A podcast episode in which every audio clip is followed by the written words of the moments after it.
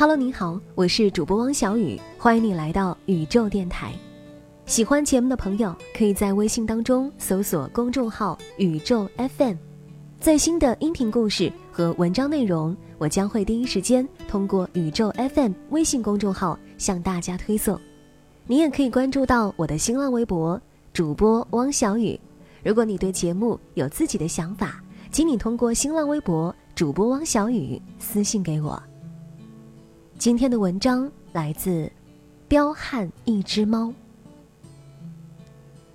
昨天与好友一起喝下午茶，他觉得重庆视野受限，一直想去上海发展，然后就聊到了他的两个朋友。她的闺蜜大学毕业的时候受不了就业压力，回老家乡镇当了一名中学老师，准备以此为跳板，等时机成熟了再杀回主城。但这时机却一直没有成熟。两年后，她在当地找了一个还算靠谱的男人结婚了，现在有了孩子，天天跟我这个朋友抱怨，老公没有上进心，自己又要带小孩儿，看来一辈子是进不了城了。有一次，这位闺蜜到主城来找她，她刚好在加班，就让闺蜜在楼下的咖啡厅等着。但这个闺蜜一直在外面站了二十多分钟。见面以后，她问闺蜜为什么不进去等人，闺蜜说：“咖啡厅这种环境我不适应。”也对，她所在的镇上没有咖啡厅，而她也已经习惯了在镇上的生活。面对曾经无话不谈的闺蜜，我这位好友发现，两人的共同语言。已经越来越少了。另外一个是他的大学同学，大学时非常优秀，是学校广播台的播音员，声音很好听，文章写得很好。当时他们一起回重庆找工作，我这个好友很快就面试成功了，而这位同学却遭遇了挫折，很快这位同学就心灰意冷，回到他的老家。重庆底下的一个区，刚开始还坚持着他的梦想，跑到当地的广电上班，没有编制，工资也低，但经不住家人亲友的劝说，女孩子嘛就要找个有编制的安稳工作，于是他考了村官，以他的能力一次就考上了。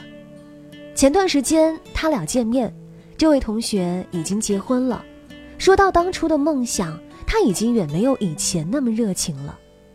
他对我这个好友说：“现在就想先生个孩子，等孩子大点儿，说不定还可以重操旧业呢。”是啊，一切都只是说不定。这让我想起大学时候一个来自贵州的同学，他当时在学校算是一枚才子，读书量很大，也特别喜欢写文章。毕业的时候。考到湖南一个县法院上班，刚开始跟我说他会跳出那个破地方，他的目标最起码是中院。但毕业两年后，这哥们儿找了个当地的女朋友，还一不小心把别人肚子搞大了。好吧，只能奉子成婚。当时我们同学都觉得他这辈子就差不多了，可能就一直在那个县里了吧。但是去年五月份。我另外一个同学来重庆找我玩，提到了这哥们儿，他们一直保持联系，比较熟悉情况。我得知这哥们儿马上就要去长沙上班了。原来虽然奉子成婚，但是这几年他笔耕不辍，在《人民法院报》一类的刊物上发表了大量文章，而且平时经常跟外面的专家保持联系，学术进步非常大。现在已经被上面的人看上。不用一辈子待在那个小地方了。有一个师弟，从警校毕业以后，在基层派出所做民警。突然有一天，他厌倦了过于平庸的生活，他说：“要不考个研吧？”但是现实的压力让他不能辞职，万一考不上，连工作都没有了。于是他下班之后，将需要复习的内容整理成电子版，放到电子书里面。白天上班时，只要闲下来就偷偷摸摸的看；上厕所蹲坑的时候也看。就这样，他的分数比很多号称全身心在学校准备考研的应届生还要高，考上了公费研究生，然后大摇大摆地辞职了。读研期间，他特别低调。也许很多人还在热衷于享受大学生活，他却在珍惜时间努力学习，因为他知道他在警校并没有学到什么东西，他需要弥补自己与其他人的差距。渐渐的，他超越了班上的那些学霸。三年后，也就是前年，他不声不响的去了北大读博。年轻的时候，我们懒。我们三分钟热度，我们缺乏社会阅历，我们没房没车，这都很正常。但最怕你碌碌无为，却安慰自己平凡可贵。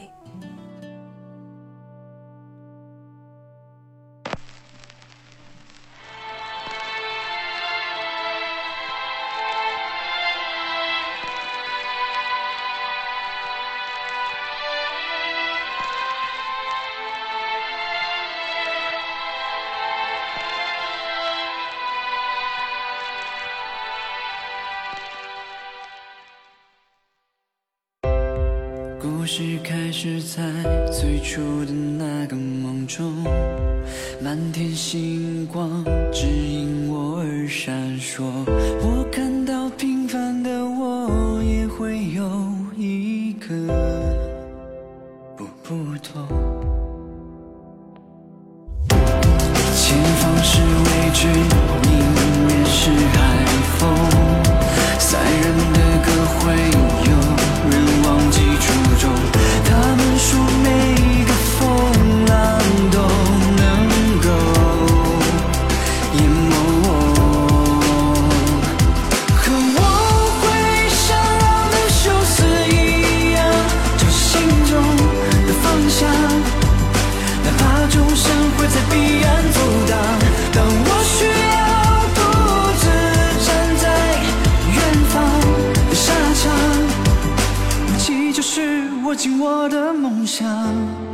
而我受过的伤都是我的勋章。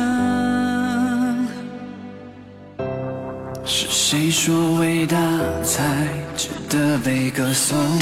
乘风破浪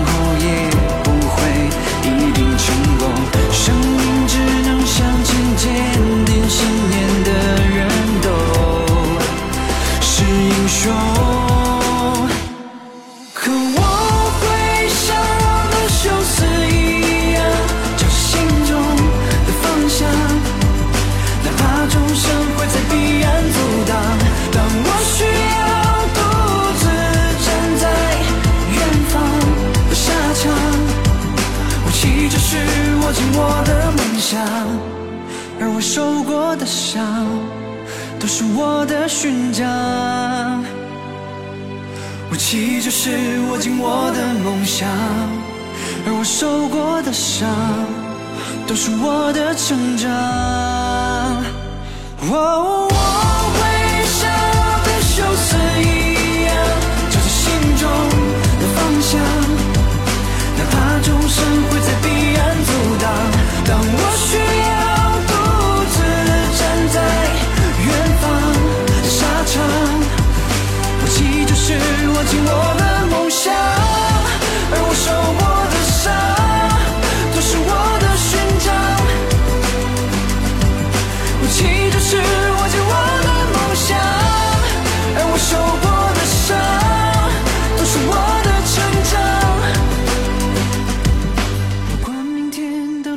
多漫长，我再次起航，带着我的勋章。